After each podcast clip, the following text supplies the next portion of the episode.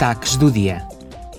Na sessão plenária, o Parlamento Europeu apelou a uma resposta mais firme às ameaças russas à segurança europeia. Segundo os eurodeputados, a União deve aumentar a ajuda militar à Ucrânia.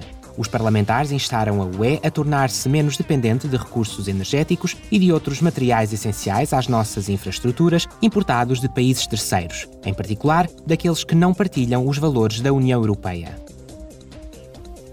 Mark Engel foi eleito vice-presidente do Parlamento Europeu. O eurodeputado socialista luxemburguês, de 59 anos, a cumprir o seu primeiro mandato, substitui Eva Kaili como quinto vice-presidente da mesa do Parlamento, na sequência da detenção da deputada grega numa investigação de corrupção em curso.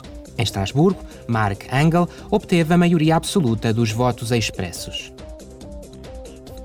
O mercado único europeu faz 30 anos continua a ser uma das maiores realizações da UE e um instrumento fundamental para proteger as pessoas e as empresas em tempos de crise. Na sessão plenária, o Parlamento aprovou um texto que descreve os desafios mais prementes que o mercado único enfrenta atualmente. Os eurodeputados apelaram à elaboração de um plano para 2030 e mais além, a fim de reforçar e desenvolver ainda mais o mercado único, especialmente em domínios como os serviços, a energia, as telecomunicações e o mercado único digital. Criado em 1993, o mercado único da UE representa 56 milhões de postos de trabalho e 25% do PIB da União.